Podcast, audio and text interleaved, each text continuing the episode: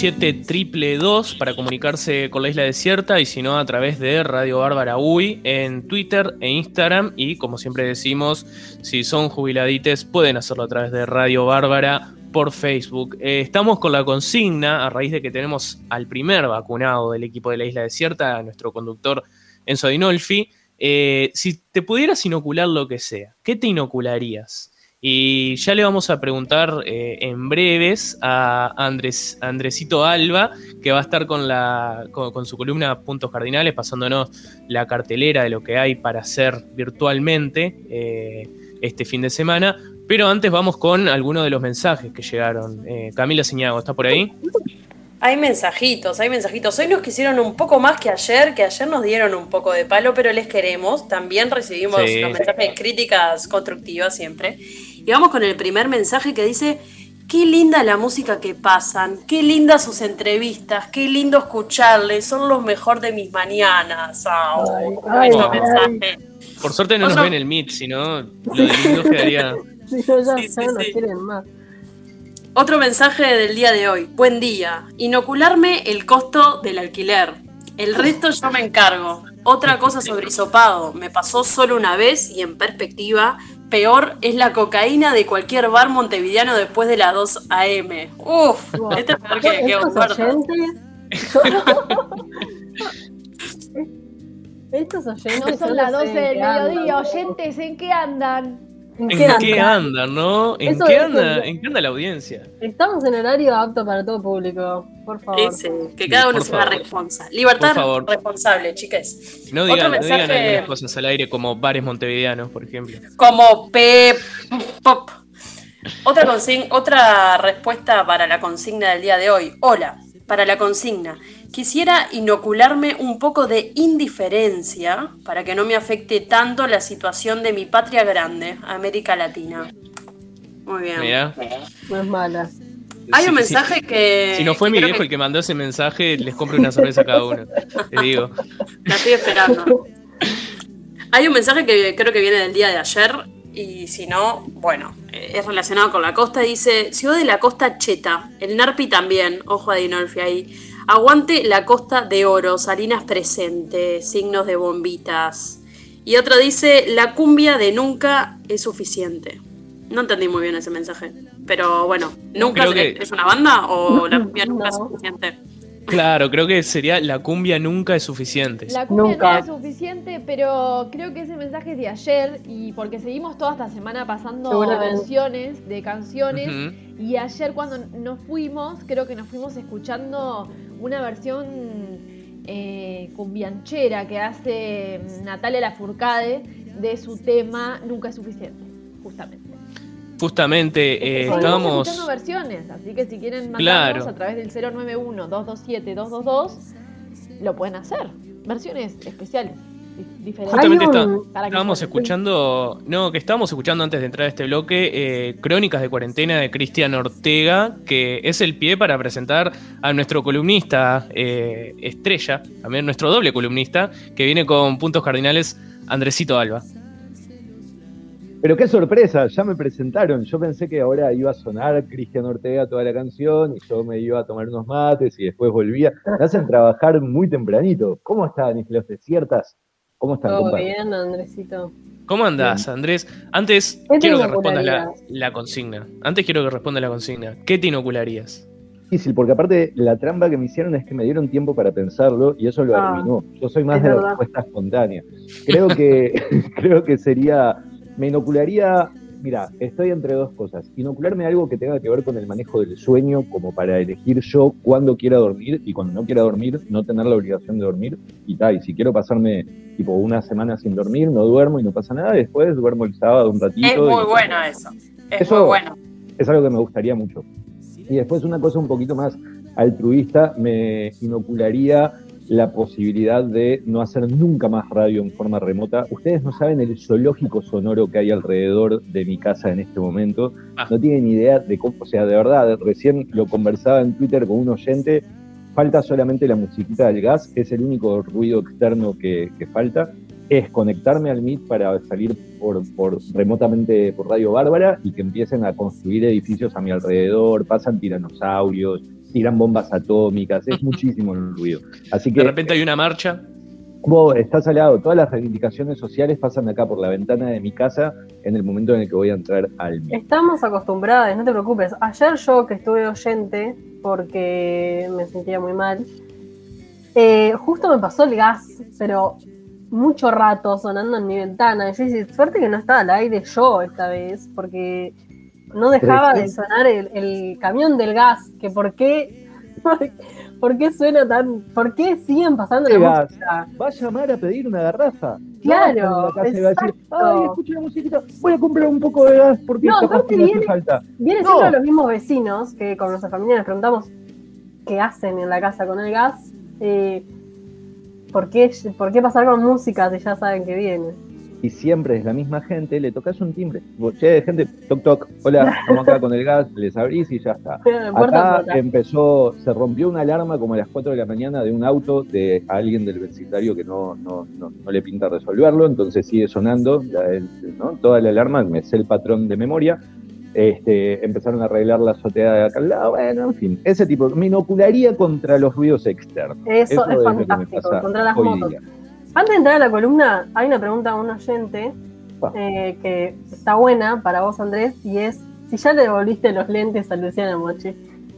Oh, quiero. Oh, eh, esto es horrible. Lo que me está haciendo Papina de Palma es espantoso. Esa campaña de difamación. Difamación Hay una campaña en tu contra. En mi contra. Yo eh, pasé unos días junto con Papina en, en, la costa. Ustedes saben, salimos haciendo el derrape desde la pedrera y me volví a Montevideo con absolutamente todos mis bienes. Porque yo soy una persona responsable. Yo agarro mis cositas, las meto en una mochila, soy medianamente organizado, me voy y no me suelo olvidar cosas. Me olvido de cosas acá en mi casa cuando me voy a trabajar. Vuelvo tres veces a buscar cosas que me olvidé, tipo barbijo, celular, tal. Pero cuando me voy de un lugar, yo estoy organizado. Papina encontró un par de lentes en la casa en la pedrera y dijo, ay, Andrés se olvidó de sus lentes. Eh, se los voy a mandar a Montevideo vino Sole, la siguiente amiga que fue a la casa de Papina, y me trajo unos lentes a Montevideo que no son míos, porque yo nunca me olvidé mis lentes en lo de Papina. Había pasado Luciana Mochi, que está en una casa medio cerca, y se había dejado ella sus lentes. Y claro, y no se los puede devolver a Luciana porque están acá en Montevideo porque me los trajeron a mí. Pero yo nunca los recibí, esos lentes, no los tengo. No los tuve en mi ah. poder nunca jamás. Yo no los poseo, los tiene Sole, amiga de Papina. Le hacen los reclamos a Soledad, por favor. Igual le mandamos un abrazo a toda la gente involucrada en el de Luciana Mochi Gate. Por favor, Justo eh, estás describiendo algo que nos pasa a nosotros los distraídos, Andresito, que salimos a trabajar y tenemos que volver unas, unas tres veces antes de, eh, antes de poder salir del todo y asegurarnos que tenemos. pero entonces eso genera que cuando nos vamos para afuera o cuando tenemos algún, eh, algún equipaje más grande y todas nuestras cosas, antes de salir nos fijamos todo, porque de ahí sí no hay retorno. No hay forma de volver atrás a la pedrera. Yo no puedo decirle a Rutas del Sol tres veces, che, pará, me olvidé de algo, volver. No, entonces es un repaso obsesivo porque uno reconoce sus limitaciones. exacto, exacto. Yo no me olvidé de absolutamente nada. Eh, culpa de, otra gente. Esta vez no fui yo. Igual les mando un abrazo al oyente. Gracias por la preocupación por los lentes de Mochi. Eh, lo que puedo hacer es hablarle a Sole y decirle, bueno, puedo volver a la pedrera a llevarle los lentes a Mochi. Yo no me opongo, no tengo ningún problema. Hacemos Radio Bárbara desde la pedrera nuevamente, que fue precioso salir desde ahí, la conectividad estuvo toda preciosa, y le llevo los lentes a la Mochi y no pasa naranja. Gente, bueno, eh, ¿les parece ir a lo que.? Porque yo me cuelgo a charlar y. Sí, sí, estamos, nos estamos yendo de las ramas. A, meterse en los puntos cardinales. Cardinales de este jueves. Estábamos escuchando, y asumo que suena de fondo, ahí nuestra operadora estrella me hace caritas a través del Meet, que está sonando la canción de Cristian Ortega, Crónicas de Cuarentena. Es la última canción que sacó Cristian en, su incipiente carrera discográfica.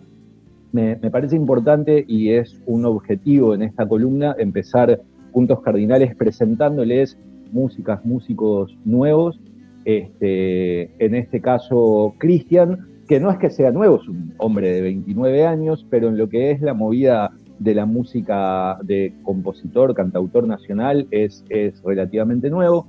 Cristian es oriundo de Lascano, Rocha, está viviendo en Maldonado, en donde lleva a cabo sus proyectos artísticos y sus estudios. Él estudió eh, guitarra popular en la Escuela Departamental de Música de Maldonado. Yo tuve el placer de conocer a Cristian en el 2014, cuando participó del encuentro de canto joven, en donde fue distinguido como uno de los tres compositores este, ganadores del encuentro y además respondó una mención a una de sus canciones.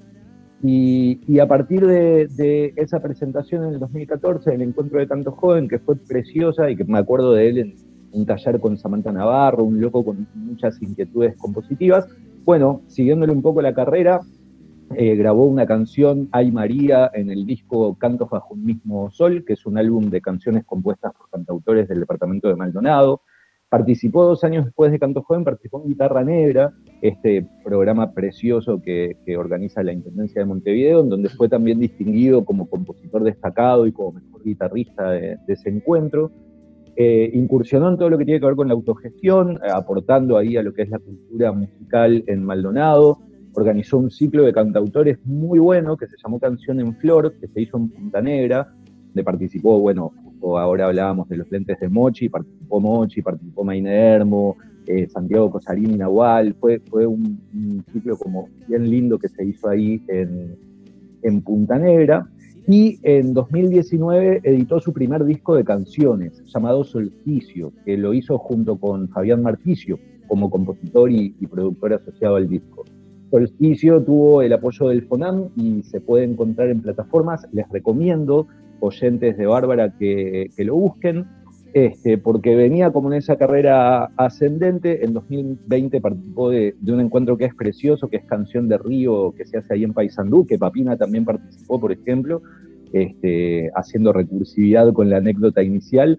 Y, bueno, después, pandemia mediante, lo último que tenemos es esta canción que, que, estamos escuchando y que vamos a dejar de fondo mientras continuamos este, con esta columna, que es Crónicas de Cuarentena. Un músico muy interesante, Cristian Ortega, y bueno, y cumpliendo acá con esta cuestión de eh, presentar un músico al inicio. Eh, ¿Qué pasa con las canos y los helados? ¿Qué, qué, qué pasa con las canos? Yo tampoco sé. Dicen por acá, por la cucaracha, que, parece que tiene, tiene una heladería artesanal en la plaza al lado del bar, o tenía, no sabemos si, esta información está actualizada o no, pero parece que eran muy ricos. Este periodismo de investigación de Radio Bárbara, yo no tengo muy claro, pero lo que me, emociona es saber que si decís eh, al lado del bar que está en la plaza, la gente ya va a saber de qué plaza estás hablando y de qué bar estás hablando. Obvio, obvio. Fue el lugar de. En la plaza. Eh, que los oyentes de Rocha nos manden información sobre esto, por favor. Y si quieren helado, también no pasa nada. No estaría nada mal un helado artesanal para, para este jueves de Radio Bárbara. Eh, nos movemos al cine con una novedad que, bueno, que no puedo obviar en esta columna, pero que desde ya quiero anticipar que vamos a profundizar el día de mañana, viernes, este, que tiene que ver con el lanzamiento de Más Cinemateca. Eh, el dominio web mascinemateca.org.uy, que es la iniciativa virtual de streaming de Cinemateca en la creación de esta plataforma que eh, a partir de ahora se va a poder acceder para visualizar todo tipo de películas. Es como una suerte de, Netflix nacional. A mí me, me, pone muy contento contar esto, porque realmente Cinemateca es un pedazo de institución muy valiosa que tenemos por acá y que ha pasado por un montón de dificultades y en la dificultad máxima que tuvo que atravesar con la pandemia, eh, pudieron valerse de la misma para convertirla en una fortaleza, postularse a un fondo y poder sacar esta iniciativa que mañana su directora, María José Santa Creu, nos va a contar más de primera mano. Lo importante. Que si mal no recuerdo, fue el primer cine de Latinoamérica que reabrió sus puertas durante el año pasado. Ah, mirá, no, sabía. Sí, nos claro. por ahí que sí. Impresionante. Cinemática es, es parte de nuestra historia. Y esto debe ser bastante innovador en, el continente también. Una cosa breve que tiene que ver con el autorreferencial, ¿no? Porque ¿para qué hacemos radio si no es para hablar un poquito de nosotras mismas? Este, cuando, cuando mi generación era adolescente, yo que soy un poquito mayor que ustedes, compañeros, cuando mi generación era adolescente, lo que hacíamos a los 16, 17 años, la, vida social que establecíamos era ir a Cinemateca. Yo, tipo, era plena crisis, yo tuve 16 años en el 2000, o sea, 2001, 17 años, era cuando no teníamos mango para nada, pero éramos socios de Cinemateca, creo que salía 16 eh, pesos por mes, una cosa así. este, y, lo que hacíamos era, yo iba al día vespertino y nos íbamos a Cinemateca y ahí era donde te enamorabas, ahí era donde conocías gente, ahí era donde ibas a chamullar. No era un festi, no era un baile de facultad, o bueno, sí, más adelante bailes de facultad, pero lo que hacías era ir a Cinemateca y Cinemateca en las peores condiciones que se te pueda ocurrir. Claro, un planazo. En Cinemateca de Lorenzo Carnelli, La Linterna Mágica, mm. Cinemateca 18. Ahí ruinas, películas que se, que se cortaban a la mitad, que se iba la luz, que se prendía la luz, que se quedaba trancada la película tres horas. Era no entiendo yo todavía, habría que hacer un estudio antropológico de qué pasó en esa generación que de pronto durante cuatro o cinco años, que eso Magro le hizo un cuplé a Cinemateca en Murga Joven. O sea, de verdad era algo que hacíamos ir a Cinemateca, nunca entendí por qué. La cuestión es que la vida cambia, evoluciona, pasaron 20 años y hoy en día Cinemateca está eh, online, eh, tiene un catálogo eh, de películas nacionales e internacionales, de ficción, documentales, eh, con el corte clásico de Cinemateca en lo que tiene que ver con su perspectiva de lo que es el cine que vale la pena ver. además, sí. además, Andrés, recordemos que Cinemateca tiene el mayor archivo cinematográfico de este país. Entonces, que de a poco empieza a estar todo eso disponible en una plataforma de streaming es un logro enorme, sobre todo en, esta época en la que vivimos, en la que eh, es recomendable quedarnos adentro. Qué mejor plan que ponerse a ver más cinemateca.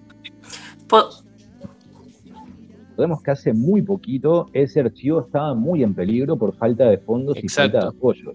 Es una patriada la que han hecho desde Cinemateca para, para recuperar todo eso y que hoy en día esté a nuestra disposición por sumas módicas. Esto me parece bien importante. Obviamente es una plataforma en la que hay que pagar, pero los precios son inverosímiles de lo accesibles que son. ¿Alguien quería decir algo y le corté? Perdón. No, yo simplemente iba a decir que, podemos decir que es una de las mejores noticias a nivel cultural de la pandemia, considerando de que bueno, de que no se, de que todo está cerrando, ¿no? De que todo se cierra, que, no los dejan laburar. Y que bueno, esto es, es, es un gran, es una gran noticia, de verdad. Eh, la semana pasada, cuando en, Visitantes, en la otra columna que, que tengo en este programa, conversábamos con Patina de Palma acerca de cómo hace un año atrás, cuando empezábamos el confinamiento, todo el mundo artístico estaba creando cosas para compartir, haciendo vivos de Instagram, organizando vivos en las redes y tal, y, nos imaginábamos, pa, qué salado, cómo esto, capaz que en septiembre ya estamos afuera, y pasó un año y estamos en la misma, pero muchísimo peor. Eh, hay un desencanto, en, en el, hay un hastío, un cansancio en el sector cultural, es un poco universal. Ustedes verán que entran en Instagram y no hay ni un vivo de Instagram de artistas mostrando lo suyo. Y es que verdaderamente es muy difícil, se les está haciendo muy cuesta arriba a todo el sector la falta absoluta de respuestas y de apoyos a lo que es su medio de vida. Porque recordemos que ser artista en Uruguay hoy en día no es un hobby, es un laburo, es un sustento y son muchísimas las personas que se dedican a lo cultural en Uruguay y por ende son muchísimas las personas que no están pudiendo sostenerse por sus propios medios. Es, es una situación angustiante y crítica como nunca la del sector cultural en Uruguay y por eso esto que está haciendo Cinemateca es una excelente noticia también para quienes no somos protagonistas de ese dolor, pero también somos afectados por el mismo, que somos los consumidores ¿no? del panorama artístico actual. Recordamos además una cosita de que de todas formas cuando volvieron los espectáculos culturales y cuando también abrió el cine era con un aforo súper limitado, casi escaso, que también si bien estaba funcionando no era lo mismo. O sea, los ingresos eran mínimos de todas formas. Un, un aforo súper limitado que no permitía más que empatar lo que eran inversiones en, propuestas artísticas. Muy poquitos artistas tuvieron la suerte de poder ganar algo de dinero en el momento de reapertura, pero sobre todo con protocolos tan específicos y tan trabajados que hubo cero contagios en el sector cultural. Esto es importantísimo remarcarlo todas las veces que podamos. Hubo cero contagios en eventos, en espectáculos públicos, en espectáculos privados, cero. Jamás nadie se contagió de coronavirus en Uruguay por hacer arte, y eso es sustancial. Las instituciones encontraron distintos caminos. Una de las más creativas fue Cinemateca. Ustedes recordarán la campaña de, comprarle una, entrada a tu amigo imaginario este, para comprar dos entradas eh, para poder, bueno, completar justamente esta cuestión del aforo reducido que no permitía generar ganancias. Y bueno, y ahora están eh, con lo que es más Cinemateca, que brevemente para que la gente lo sepa, y mañana lo, lo con María José, cuenta con dos planes. El primero permite ver 12 películas al mes por 350 pesos. Y el segundo plan, 24 películas eh, al mes por 520 pesos. Después, aparte, se pueden ver los estrenos a 50 pesos, otras películas por fuera de la cuponera a 115. Y cuando vos pagás, tenés la posibilidad de ver esa película todas las veces que quieras por un plazo de 24 horas. En cualquiera de los casos, el mínimo para suscribirse es de 6 meses y se puede pagar con todas las tarjetas y bueno, es, como muy espectacular la noticia. Eso con lo que tiene que ver con el cine, compañeros, si les parece, pasamos al teatro y les cuento una pequeña novedad que lo veo a Camilo mover la boca, pero ah, porque no estaba hablando con ustedes. No, perdón, Camilo. No, no, te habías distraído de puntos cardinales. Está bien, está bien, dale. Eh, cualquier otra cosa que suceda menos a mi columna. Qué ingrato que sos, Camilo te estaba, te, estaba prestando toda la atención del mundo. Simplemente me desvié cinco segunditos para decirle algo a, mi roommate acá y, y, ya te iba a seguir prestando atención. ¿Qué relación tóxica, chicas? Ese es el, toxicidad no, en Bárbara toxicidad no. Andrés sacó el instinto docente de ahí. De no, sí, totalmente. Dijo, te vi, te vi. Compartilo para toda la clase. Todo el mundo sepa lo que estabas hablando con tu roommate. Un abrazo a tu roommate. Me preguntaron si este, quería café, dije que no. Decí que sí, decí que sí. Yo quiero un café. Bueno, gente, en teatro eh, va a culminar un ciclo que ya mencionamos en un primer Puntos Cardinales hace unas semanas atrás, que es el ciclo que está haciendo el Teatro Solís llamado Ellas en Delmira, un ciclo de cuatro obras de teatro, cuatro unipersonales, protagonizados por cuatro actrices este, con textos de, diversa índole. En este caso, eh, se cierra este ciclo que es, recordemos, teatro por streaming, un teatro que está filmado a tres cámaras con la producción de TV Ciudad y al que se puede acceder online en una apuesta que está haciendo el Teatro Solís para mantener viva la llama teatral, pero a su vez eh, contribuir en que la gente se quede en su casa. La obra que se estrena en esta oportunidad es de apellido Amor, es una obra que protagoniza Pilar Cartagena, en donde me parece interesantísimo esto, porque recordemos que el ciclo se llama Ellas en Delmira, no es solamente el recuperar la posibilidad de hacer teatro, sino que es la, presencia de la mujer en el teatro. No solamente de las mujeres como creadoras, sino como personajes protagónicos. En este caso, Pilar Cartagena, la actriz que hace este unipersonal, eh, hace de Olegaria Machado Amor. Olegaria Machado Amor fue una mujer muy interesante, nacida en Minas en el año 1863, que, fue, por ejemplo, la maestra de Florencio Sánchez, fue su maestra en primaria. Y además fue también poetisa, fue traductora, una mujer que, que, formó parte de una de las familias fundadoras de la ciudad de Minas, la familia Machado, también la familia Amor, y, la obra está basada en un texto de Juan Escuarcia, un cuento escrito por él llamado La que sueña, este, que es uno de los cuentos que él ha dedicado justamente a las familias eh, fundadoras minuanas. Es bien interesante lo que, lo que cuenta la vida de Olegaria Machado Amor, eh, signada por diversas guerras civiles, su, vida y la de su familia. Y bueno, y ¿Cómo se puede acceder entonces a esta obra?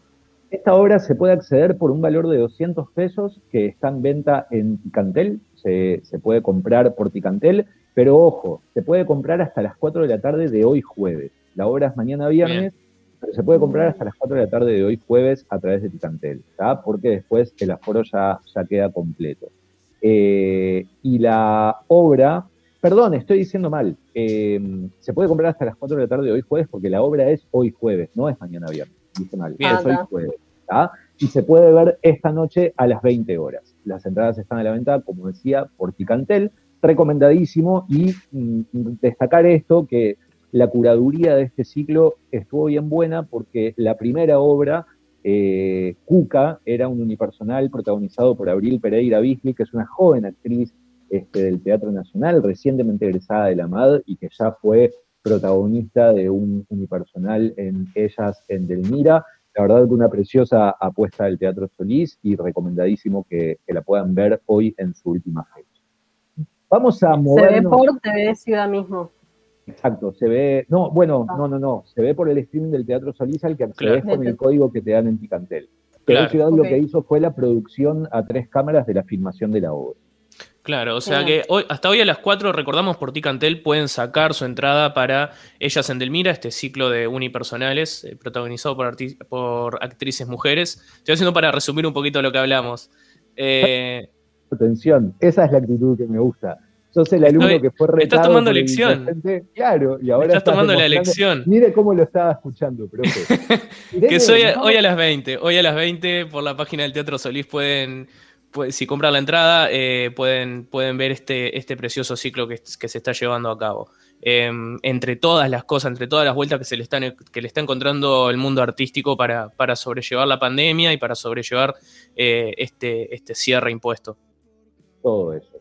Irene, no sé si me estás escuchando porque nos vamos a mover musicalmente, vamos a cambiar un poco la energía musical de, de esta columna me haces una seña cuando lo hayamos hecho y cuento que eh, después de haber escuchado a Cristian Ortega y de habérselos presentado, nos vamos a mover un poco al norte y vamos a cambiar la tónica musical de, este, de esta columna con eh, una canción que estrenó Mick Jagger y Dave Grohl eh, que por ahora, bueno, yo les voy contando, en el, no está el tema en Spotify, no pasa nada, no lo vamos a escuchar entonces, pero quiero que sepa la gente que salió Easy Sleazy, una canción de Mick Jagger y Dave Grohl, en donde eh, Mick Jagger convoca al ex Nirvana y líder de Foo Fighters, que se encargó de la batería, el bajo y las guitarras en esta canción, en donde, bueno, eh, un poco aprovechan la situación pandémica, hacen como un resumen de su vivencia. Es un tema clásico de, rock, este, en donde, entre otras cosas, Mick Jagger se saca las ganas de eh, bardear a los coviplanistas, bardear a, los que piensan que esto es una pandemia, a los antivacunas, se burla de ellos desde el universo del rock más eh, estereotípico que se nos pueda ocurrir, pero con una producción musical de la hostia y que me parece que está bueno que la gente sepa que está y que se puede escuchar. Easy Sleazy, las dos palabras con Z, este, para que la puedan googlear en este momento y escuchar, porque, eh, bueno, está en YouTube y esto de hacer radio remota no nos permite eh, presentarles temas en esa plataforma. Y, Cambio, y, en el, y la mano de lo que decías de la producción musical, la mano de David Grohl ahí también, ¿no? Dave Grohl haciéndolo todo. Mick Jagger ahorrándose en salarios de músicos y Dave Grohl haciendo todo, haciendo el bajo, haciendo la batería, haciendo las guitarras, eh, poniéndole toda la, toda la carga que Dave Grohl le puede poner a una canción que es muchísima.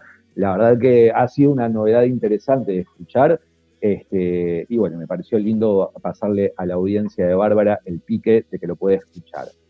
Vamos a pasar un pique que no tiene tanto que ver con consumo cultural, pero sí con creadores y creadoras culturales, que es eh, en esto que hablábamos de la falta de apoyos al sector, eh, se abre la convocatoria para Montevideo Danza 2021. Esto es importante. Montevideo Danza es un fondo de apoyo a propuestas en esa disciplina artística que existe hace un tiempo ya, que se suscita en la sala Zabala Muniz este, del Teatro Solís y que está convocando en este momento las propuestas coreográficas para formar parte del ciclo 2021 con un apoyo de 33 mil pesos para cada propuesta en su producción. La curaduría este año va a estar a cargo de Eugenia Silveira Chirimini, que es siempre eh, garantía de calidad y alma en las cosas que ella participa. La, convocatoria está abierta hasta el 18 de abril. Si hay alguien del universo de la danza interesado en saber más, pueden mandar un correo a ciclo Montevideo Danza 2021 arroba gmail.com y enterarse un poco más. Eso, un pequeño pique para quienes nos escuchan desde el universo de la danza. Sí, eh, porque tenemos una gran operadora en los controles. Eh, eh, está sonando Easy ahora, aunque nosotros no tenemos el retorno. Tenemos la, esta canción de Mick Jagger junto con Dave Grohl sonando en estos momentos de la que estábamos hablando. Así que disfrútanla. Easy Sleazy.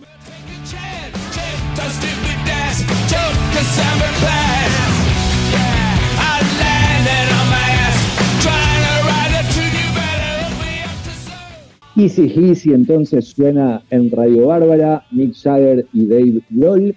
Y llegando hacia el final, estoy escuchando algo, no sé si soy yo, ustedes me dicen, producción verdad, tengo que delatarlo al aire. Sí, es tu compu, Ahí está. Ok, perfecto, muchas gracias. Este, en esta llegada de viernes casi que estamos terminando el jueves y por lo tanto comienza el periodo bello del viernes, les cuento que así como el ciclo Montevideo Danza 2021 tiene tiempo para inscribirse hasta el 18 de abril, hay que recordar que el 18 de abril es Poesía en tu sofá. En, eh, lo hablamos el martes en Visitantes, que estuvimos entrevistando a Mayela Arteaga. Esto es un recordatorio en arroba Poesía en tu sofá. Uy, va a estar sonando eh, este encuentro, esta sexta edición de Encuentro de Poetas, pero aparte tengo una noticia preciosa para darles, que es eh, que Radio Bárbara, a la altura de las circunstancias, estando donde hay que estar, va a transmitir en vivo, al aire y a través de nuestro canal de Twitch, Radio Bárbara todo junto. Vamos a transmitir Poesía en tu sofá en su sexta edición. Vamos a estar antes haciendo una breve introducción desde acá, desde los estudios virtuales de Radio Bárbara para contarles un poco el panorama actual de la poesía y de las letras a nivel nacional y después, pimba, nos vamos a escuchar poesía en tu sofá. Para aquellas personas que son escuchas de Bárbara pero reniegan de la utilización del Instagram, por ejemplo, van a poder escuchar en, nuestra, en nuestros eh, parlantes, van a poder escuchar en Radio Bárbara lo que es poesía en tu sofá. Irene, confirmame si podemos cambiar a la tercera y última em, eh, canción que elegimos para, para, cerrar puntos cardinales, porque está buenísimo Mick Jagger y David Grohl, pero nos deja como allá arriba y también tenemos que manejar otras, otras otros climas en, puntos cardinales. Eh, nos vamos a otra canción para contarles que eh, ok, estamos escuchando Jardín Japonés por Keshi, perfecto. Y mientras viene la siguiente canción, les cuento eh, un par de cositas cortas. Una, se cumplen 50 años de las venas abiertas de América Latina. Este libro de Eduardo Galeano, que es el libro uruguayo más vendido en la historia de los libros de la literatura nacional, que absolutamente todo el continente ha reeditado, ha acompañado de prólogos, de estudios. Eh, es, una obra verdaderamente de magnitud, más allá de las valoraciones que uno pueda o no pueda hacer sobre Eduardo Galeano y su vida o su obra.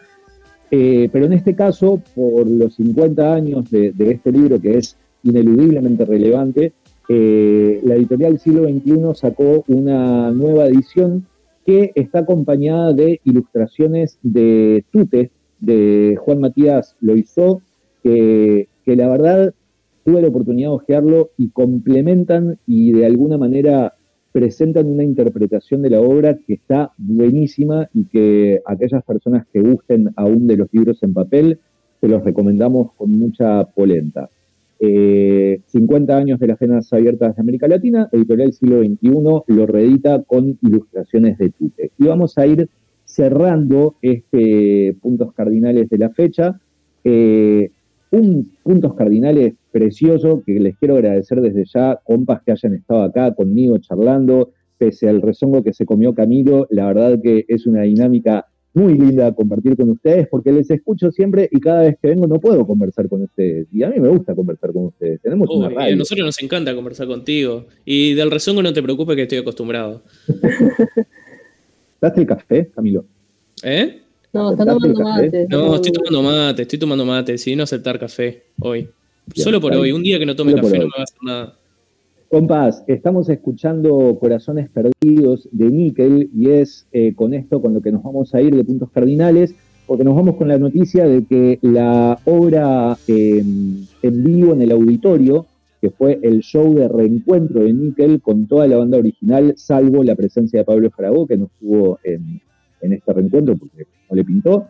Este, pero Nickel, esta obra, esta banda eh, mítica ya a esta altura del panorama musical uruguayo, eh, que, quiero hacer el destaque, igual todos varoncitos, ¿eh? ¿eh? todos varoncitos, ni una piba, no, no podían suplir a Pablo Faragó con alguna de las magníficas músicas que tenemos en este país, no, parece que no, pintaba el pibe Toy, pero bueno, hay una relevancia musical, me parece que, no es menor destacar que la obra en vivo en el auditorio está actualmente cargada en Spotify y en YouTube, entonces las personas que eh, gustan o las personas que tienen intención de conocer un poco más lo que es esa parte de la historia de la música nacional, en la que solamente los varones hacían música, bueno, la pueden escuchar o la pueden presenciar en YouTube. Y con esto, amigas y amigos, todos mástiles, eh, con esto, amigas y amigos, eh, hasta acá han llegado los contenidos del Puntos Cardinales de la fecha. Es un placer haber estado acá con ustedes. Ha sido un placer que nos acompañes. Enseguida, no sé si voy a estar mañana para la nota con María José, probablemente no, pero les voy a estar escuchando. Sí, vuelvo el domingo entonces con lo que va a ser la transmisión en vivo y por Twitch de Poesía en tu sofá. Eh, el domingo 18 de abril, ahora olvidé la hora, pero en cualquier momento lo publicamos en las redes de Radio Bárbara. Y el martes, el martes próximo con visitantes cómplices de este Vamos arriba, Andrés. Muchas gracias.